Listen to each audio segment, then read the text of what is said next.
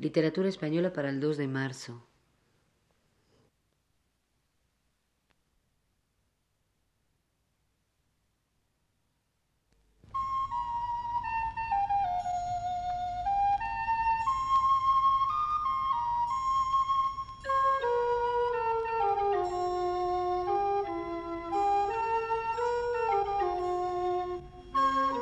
Este es el programa Literatura Española.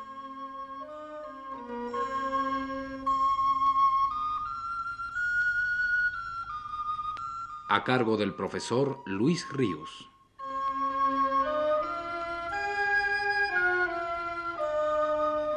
El profesor Luis Ríos nos dice, Una de las autobiografías más interesantes que hay de escritores españoles contemporáneos es la de José Moreno Villa, que él intituló Vida en Claro. El género este ha sido poco frecuente entre los autores españoles. Tal vez pueda deberse esto, por lo menos en parte, al mayor rigor que las convenciones sociales y morales tienen en España comparada con otros países, y en consecuencia a los frenos excesivos que consciente o inconscientemente detienen al escritor que ha empezado a escribir acerca de su vida o que ha pensado hacerlo alguna vez. Los diarios son todavía más raros, por lo menos los que han llegado a hacerse públicos. Y una autobiografía es, como ningún otro texto, reveladora del carácter, del estilo de mirar y entender las cosas del hombre que es el escritor. Todo lo contrario en ese sentido que un currículum vitae, tan mudo y tan estúpido, al cual nuestro tiempo rinde pleitesía. Probablemente es falso el argumento de quienes reprochan al género autobiográfico la insinceridad. Este reproche suele oírsele sobre todo a escritores precisamente o a hombres distinguidos en otras actividades a quienes alguna vez alguien les ha preguntado que por qué no escriben su autobiografía.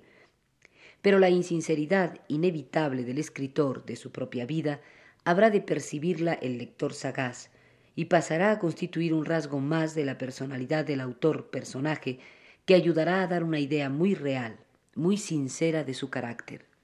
La verdad se dice siempre en los textos autobiográficos, ya sea por declaración expresa o por omisión, y hasta por tergiversación. Es cuestión de aprender a leer muy bien para lograr acercarse a ella lo más posible.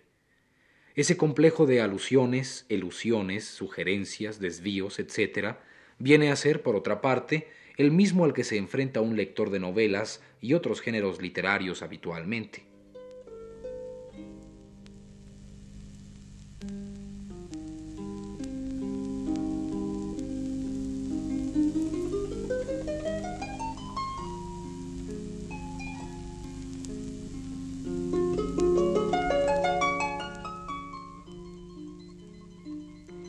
Aparte del interés ya comentado, las autobiografías suelen tener otro muy digno de consideración también, el interés documental.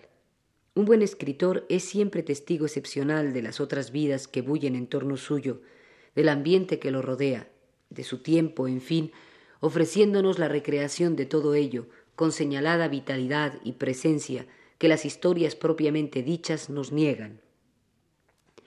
La vida en claro de Moreno Villa no es en esto, de ninguna manera, una excepción. Releamos hoy, como muestra de ello, parte de sus evocaciones de la residencia de estudiantes de Madrid, donde el autor tuvo su alojamiento durante varios años y que en un momento dado vino a ser una especie de sede de la cultura y la creación artística más lozanas, vivas y al cabo perdurables de la España contemporánea. La residencia se propuso desde el principio poner en contacto directo a los grandes maestros de cualquier saber u oficio con los estudiantes.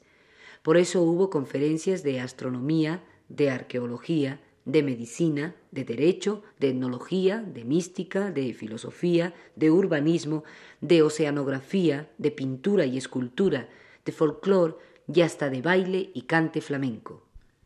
La extraordinaria situación de la residencia era otro de sus alicientes radicaba en alto sobre unas colinas que dominaban Madrid. Ningún edificio ajeno podía molestarle, porque los terrenos inmediatos eran suyos y servían para campos deportivos. Constaba de cuatro pabellones y otro pequeño para biblioteca. Más tarde se le agregaron la casa del director y un edificio para espectáculos y conferencias que se llamó Auditorium. He dicho que ningún edificio ajeno podía molestarle. Sin embargo, teníamos un sanatorio de locas junto a las tapias de los dos pabellones primeros. Era una propiedad antigua que como cuña se metía en los terrenos adquiridos por la residencia. No molestaba. Solo de tarde en tarde se escuchaban los soliloquios delirantes de alguna demente. Aparte de esto, el edificio más cercano era el cuartel de la Guardia Civil y el Museo de Historia Natural, con su jardincillo. A este jardín bajaba yo todas las tardes de primavera, verano y otoño a tomar mis cervezas y a leer. Tenía un kiosco, despacho de bebidas y muchos veladores, o mesitas redondas, acompañadas de cómodos sillones de mimbre. Los niños y las niñeras animaban el sitio hasta la puesta del sol. Después venían las parejas de tórtolos o enamorados. Yo seguí yendo durante el otoño de 1936 hasta que desaparecieron niños, niñeras y cantineros, asustados por las bombas y por el monótono tamborileo de los reclutas que ensayaban el paso militar en la castellana y el antiguo hipódromo, donde se construían entonces unos magníficos ministerios. Don Pío del Río Ortega, el famoso histólogo, fue también de los últimos que cruzó por allí, saliendo de su laboratorio de la residencia. Eran tardes tristes, desesperantes. Una de ellas dejé mi asiento y el lugar, y bajé a la castellana, y penetré en un edificio grande y rojo, la escuela de sordomudos, donde a la sazón se inscribía uno para el servicio militar. Hice cola, di mis datos y quedaron en avisarme. A los pocos días recibí una carta diciéndome que me llamarían cuando fuese necesario. Yo estaba por cumplir los cuarenta y nueve años.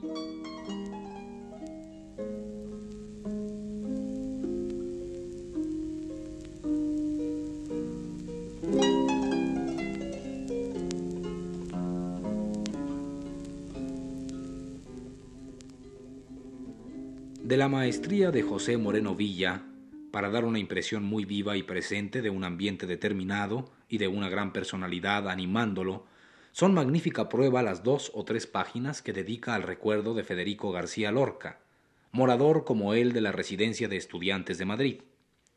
Gracias a testimonios como este de Moreno Villa, podemos hoy evocar, haciéndonos la ilusión tal vez de haberlo vivido también, una hora tan luminosa de la vida artística española, y de alguna manera vemos también de verdad al poeta excepcional, actuando entre sus amigos, pletórico de imaginación y de ingenio. Leamos, pues, para ocupar la segunda parte de este programa, esas páginas de Moreno Villa.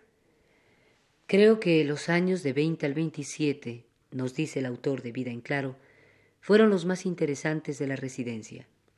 Fueron los años en que coincidieron allí García Lorca, Salvador Dalí, Emilio Prados, Luis Buñuel, Pepín Bello y otros espíritus juveniles llenos de ocurrencias.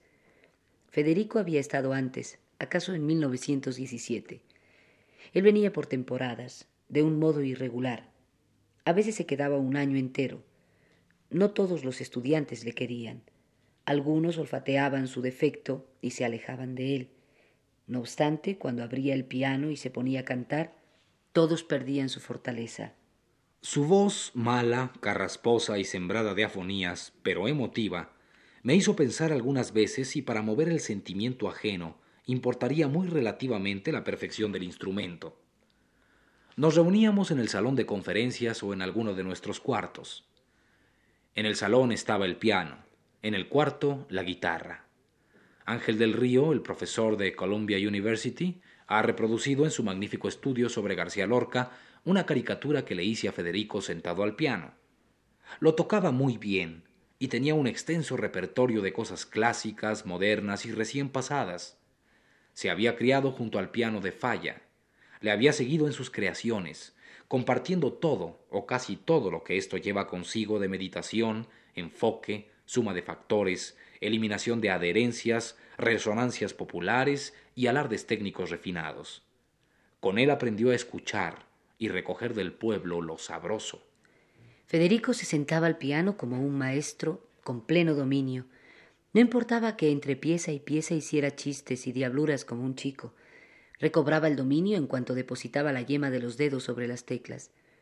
Tal vez la fascinación que producía era debida a la conjugación feliz de lo oculto y lo popular, lo primario, infantil y fresco, entrelazado con lo reflexivo y riguroso. Tal cosa es muy andaluza y puede comprobarse en el torero, en el cantaor y en la bailaora.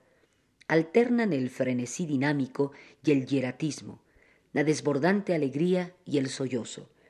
Pasan de la gracia al ay, del juego a la muerte. Después de oírle tocar Chopin o Schubert, Mozart, Debussy, Ravel o Falla, este amigo que hoy le recuerda le pedía que se metiese de lleno con las tonadillas del 18 y del 19 que iba coleccionando. La transfiguración que se operaba en él repercutía en nosotros. Ya no miraba las teclas, levantaba la cabeza, cambiaba la mirada, de perdida en picante, de divagada en precisa. Quebraba hacia atrás la cintura, alargaba los brazos, sonreía con su gran boca iluminada y cantaba aquello de Corre que te pillo, corre que te agarro, corre que te lleno la falda de barro. Y después otra y otra, todas las que luego arregló para la argentinita y corren en discos por ahí.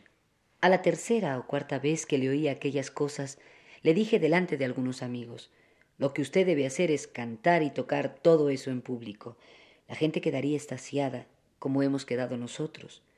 Al principio le pareció un disparate, pero la sugestión mía buscó forma en su pensamiento y cuajó en aquella colaboración suya con la argentinita. Para tocar la guitarra se guardaba más. Le avisaba a muy pocos oyentes. Entre otra cosa porque no cualquiera puede saborear el cantejondo. Requiere cierta dosis de gitanería en la sangre, por nacimiento o por inyección acústica. Saber lo que es la pena, la malita pena, y esa muerte a la vista siempre que no es muerte, sino estarse muriendo sin parar. Requiere haber oído a los buenos y saber distinguir no ya las variedades o tipos de coplas, sino las inflexiones, modulaciones y claroscuro de cada alma en voz lanzada. Federico no tenía garganta para lanzar seguidillas, soleares y todo lo serio, pero entonaba maravillosamente otras cosas. ¿Cómo no recordar estas coplas y romances? Eres como el correo de Vélez, que en cayendo cuatro gotas se le mojan los papeles. No salgas, paloma, al campo, mira que soy cazador, y si te tiro y te mato, para mí será el dolor, para mí será el quebranto. Federico era un alma musical de nacimiento, de raíz, de herencia milenaria. La llevaba en la sangre, como Juan Breva, Chacón o la Gran Argentina, daba la impresión de que manaba música, de que todo era música en su persona. Aquí radicaba su poder, su secreto fascinador. Despedía música, y donde él caía o entraba, caía y entraba el arrebato alegre y levitante de la música. Se puede ser músico con las manos, con la cabeza, con la boca y hasta con los pies. Se puede ser un magnífico profesor de música y no ser músico a la manera del poeta granadino, como un manantial, si su muerte alevosa me parece más inexplicable que la de cualquier otro literato español, es por eso. Nadie puede concebir que un pueblo elimine a un elemento humano que fue su deleite, su verdadero encanto. Tan vivo era este poder suyo que bastaba nombrarle para sentirse invadido de alegría musical.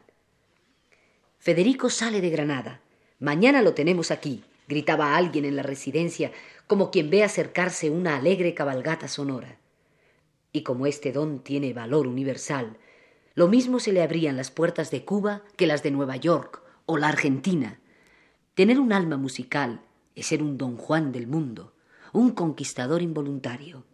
Cuando comparo la personalidad de Lorca con la de otros poetas contemporáneos, se acentúa la jugosidad humana de él y la sequedad de los restantes. ¿Habrá alguna relación entre la musicalidad del hombre y su simpatía? Estará en relación lo uno con lo otro. Si pienso en un amuno, en su grito aquel, música no, y en lo seco, lo poco efusivo que era con el prójimo, me pregunto si no le faltaría esa musicalidad sanguínea que se desbordaba en García Lorca. Solo con ella se puede escribir aquel delicioso pequeño vals vienés, donde se destacan tales versos. Toma este vals con la boca cerrada, toma este vals de dolida cintura, toma este vals que agoniza en mis brazos, toma este vals del te quiero siempre.